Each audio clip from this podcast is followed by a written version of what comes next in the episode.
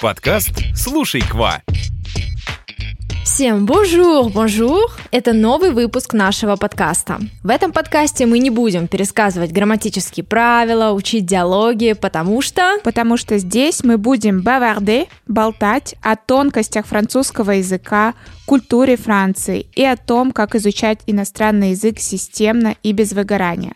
Меня зовут Кристина, я преподаватель французского языка. А меня зовут Лера, я тоже преподаю французский, а еще мы вместе основали онлайн-школу «Эколь Кваква». В сегодняшнем выпуске подкаста мы будем говорить об одном французском писателе. Наверное, каждый, кто изучает французский язык, о нем слышал. И речь пойдет об Антуане де Сант-Экзюпери. Думаю, многим знакомы крылатые выражения из его произведений, например, «Мы в ответе за тех, кого приручили». Да, и этот выпуск я хочу разбить на две части. Сегодня мы поговорим о самом писателе, о его биографии, а следующий выпуск мы посвятим книге «Маленький принц» и как раз цитатам, крылатым выражениям из этой книги. И начнем мы, наверное, с самого известного факта из его биографии, это то, что он был летчиком. Да, во многих произведениях он писал про полеты, про небо, и эта любовь к авиации на самом деле у него началась с раннего детства. Впервые он поднялся в небо в возрасте 12 лет, и тогда он окончательно и бесповоротно влюбился в со- самолеты. Мне кажется, это довольно ранний возраст, да, для того, чтобы угу. э, понять, что тебе нравится в жизни. И вот он действительно через всю жизнь потом пронес вот эту любовь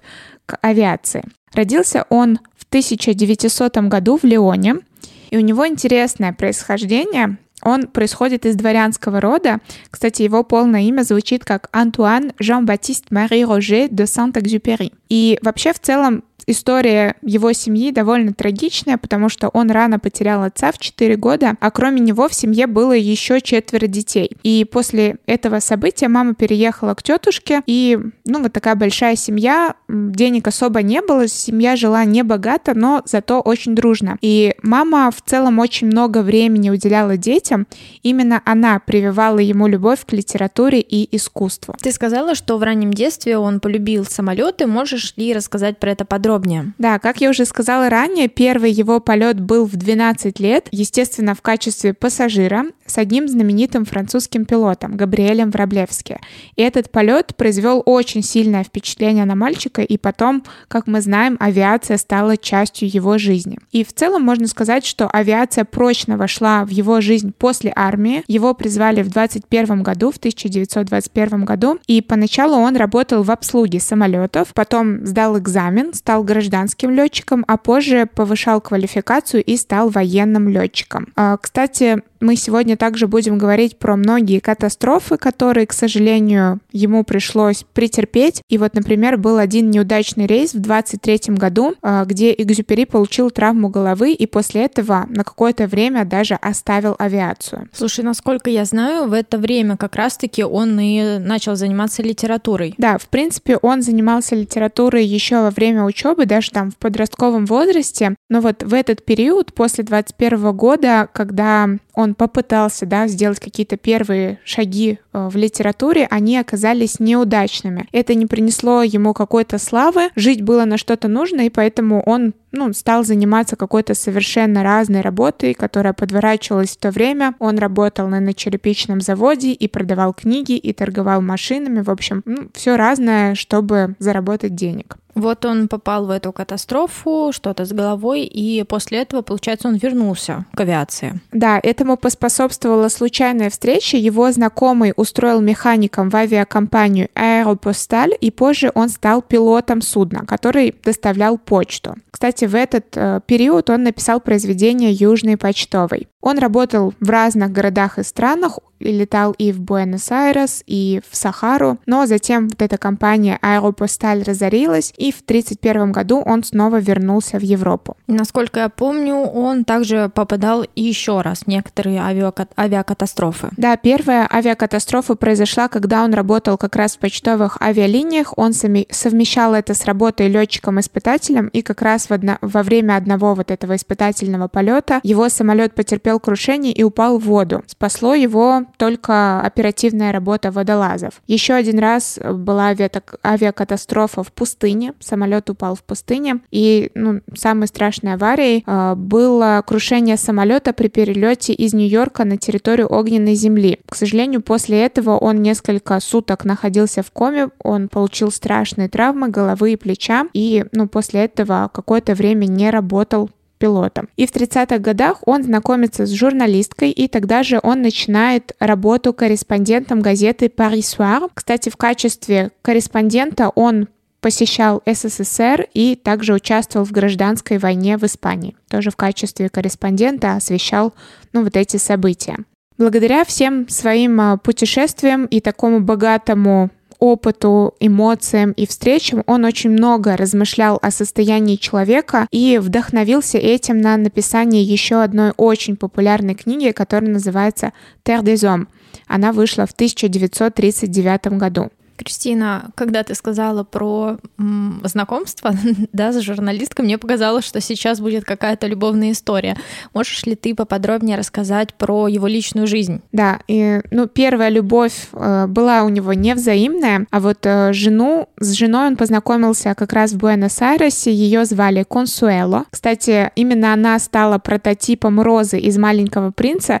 Это была такая женщина с горящим, с горячим характером, э, очень очень капризная, да, можно провести ассоциацию с Розой, кто читал «Маленького принца», но об этом произведении мы поговорим в следующем выпуске. Слушай, да, «Маленький принц» — это, наверное, самое известное его произведение, которое очень многие хотят прочитать, но ты также упоминала про «Землю людей», про какие еще произведения Экзюпери нужно сказать? Вообще во всех произведениях ключевую роль занимает, конечно же, небо и авиация. А, еще одно его очень известное произведение «Ночной полет» «Воль de nuit» в 1931 году было отмечено премией Фемина. Это одна из таких самых популярных премий французских. И спустя год на основе этой книги сняли также художественный фильм. Еще один известный роман называется «Военный летчик». Это автобиографическое произведение, и автор писал ее, эту книгу, под впечатлением событий Второй мировой войны, в которой он принимал непосредственное участие. Он добровольно пошел на фронт в 1939 году, все его отговаривали, э, но он ну, пошел и служил какое-то время летчиком, и на основе этих впечатлений написал вот эту книгу. Кстати, во Франции книгу запретили, зато в Америке она пользовалась невероятным успехом,